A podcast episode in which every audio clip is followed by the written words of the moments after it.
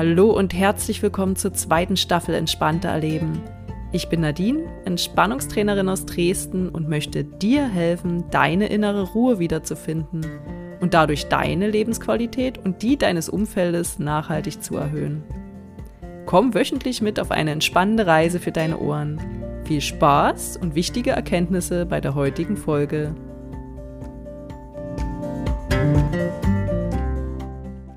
Hallo, wie schön, dass du da bist. Du hast sehr, sehr lange nichts von mir gehört.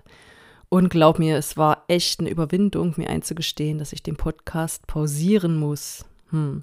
In dieser Folge möchte ich meine Erfahrungen der letzten Wochen mit dir teilen.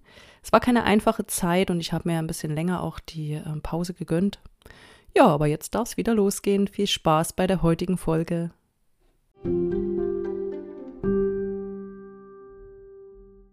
In meiner letzten Bonusfolge hast du ja bereits erfahren, dass es einen Krankheitsfall in der Familie gab. Und heute möchte ich mit dir die drei größten Learnings aus dieser schweren Zeit teilen. Ja, betroffen war mein kleiner Sohn Timo, mittlerweile sieben Jahre alt. Und er hat ganz plötzlich seltsame Symptome bekommen. Ja, er hat Doppelbilder gesehen, ihm war übel, er konnte nicht mehr gerade auslaufen und das alles innerhalb von einem Tag ganz verrückte Symptome und wir wussten echt nicht, was zu tun ist. Abends ist er dann mit Papa ins Krankenhaus. Ich war auch ganz dankbar, dass da so schnell reagiert worden ist. Und ja, was soll ich sagen? Anderthalb Tage später war er dann schon auf der ITS, auf der Intensivstation mit Intubation und allem drum und dran. Schuld war beziehungsweise, beziehungsweise ist eine Autoimmunkrankheit, die auch mit Lähmungen einhergeht.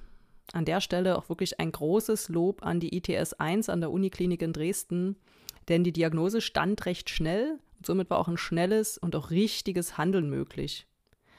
Ähm, er hat also gleich die richtige Behandlung bekommen und deshalb gleich das erste Learning für euch: Gewissheit. Gewissheit ist ein wichtiger Punkt. Gewissheit bedeutet für mich auch Akzeptanz. Wenn du Gewissheit hast, weißt du, was die nächsten Schritte sind. Wenn irgendeine Situation unklar ist oder in der Schwebe, dann ist es meist nicht zufriedenstellend. Das kennst du vielleicht. Man kann da nicht gut schlafen und man grübelt ständig über irgendein Problem nach. Wenn man aber eine Diagnose hat oder eben die Gewissheit, dann hast du einen konkreten Fahrplan. Der kann zwar auch manchmal schwer aussehen, aber man hat eine Perspektive. Und das hat mit mir auch einiges gemacht, denn sobald die Diagnose stand, habe ich mich natürlich belesen, soll man ja nicht machen, ne? so viel googeln und gucken und ja, und da stand dann ganz konkret, was ist bei der Krankheit zu tun. Und wir hatten jetzt eben eine Perspektive. Und demnach konnte ich sehr positiv auch in diese Zeit dann, in die weitere Zeit gehen. Also das Learning, schaffe dir Gewissheit in unklaren Lebenssituationen. Gibt es denn vielleicht unausgesprochene Probleme mit deinen Mitmenschen? Dann sprich sie an und kläre sie. Oder hast, hast du irgendetwas nicht verstanden? Dann hake nochmal nach. Hole dir Gewissheit und dein Leben wird leichter. Das kann ich dir versprechen. Ja, vier Wochen war dann mein kleiner Sohn auf der Intensivstation und vier Wochen war er auch nachts allein und tagsüber immer mit Papa oder mit Mama zusammen. Ja, wir haben immer von acht bis acht versucht, das abzudecken.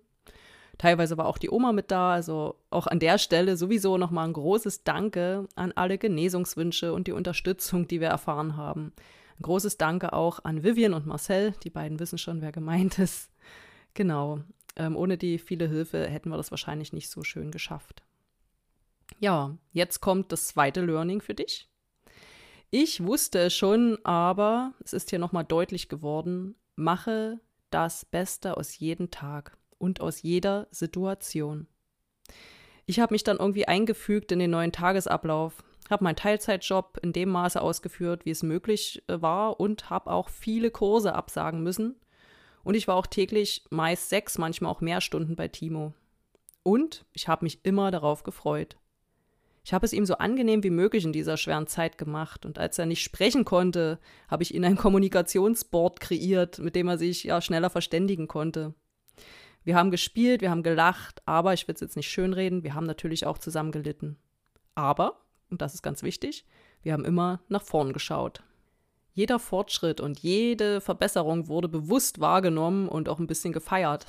Große Meilensteine waren hier zum Beispiel, als das erste Mal das Essen tatsächlich drin geblieben ist, also er hat auch eine Magensonde. Ähm, als diese dann entfernt wurde, ähm, die Magensonde, aber vorher wurde der Tubus entfernt, auch ein großer Schritt, dass er wieder besser kommunizieren konnte.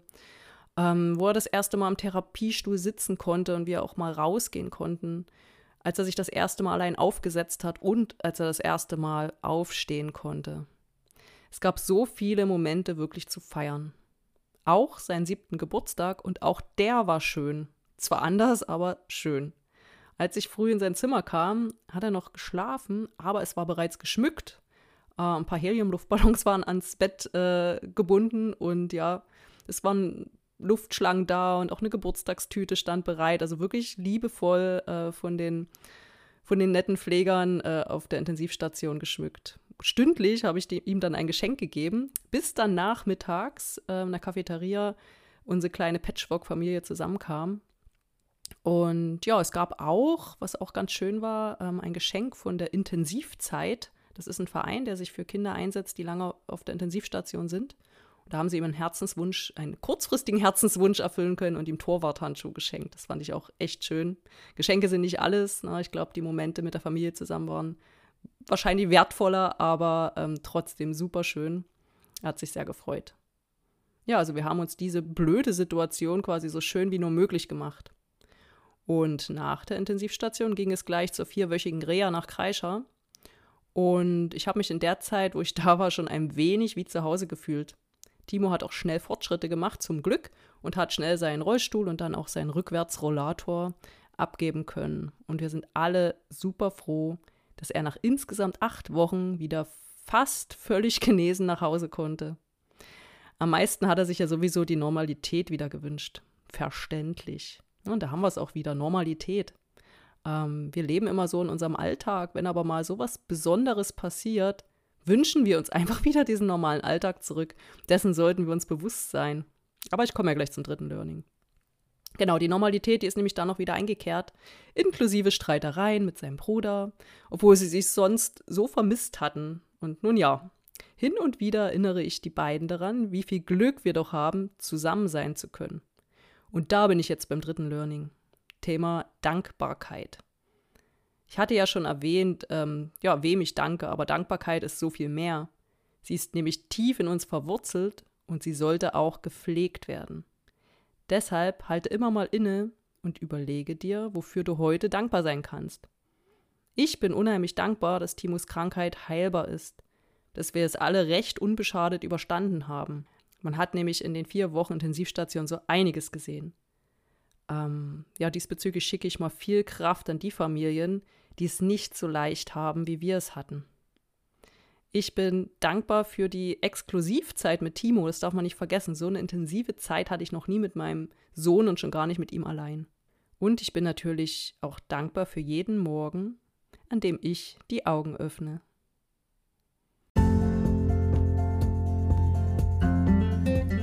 Ich hoffe, dir hat diese neue und persönliche Podcast-Folge gefallen. Hier nochmal ganz kurz für dich die drei Learnings zusammengefasst. Erstens, hol dir Gewissheit. Zweitens, mach das Beste aus jeder Situation. Und drittens, sei dankbar. In der nächsten Woche geht es dann endlich weiter mit der Körperwahrnehmung aus Folge 61. Sei also gespannt und wenn dir der Podcast gefallen hat, freue ich mich natürlich auf eine Rezension von dir bei iTunes oder eben bei Spotify. Genau, also bis nächste Woche. Tschüss, deine Nadine.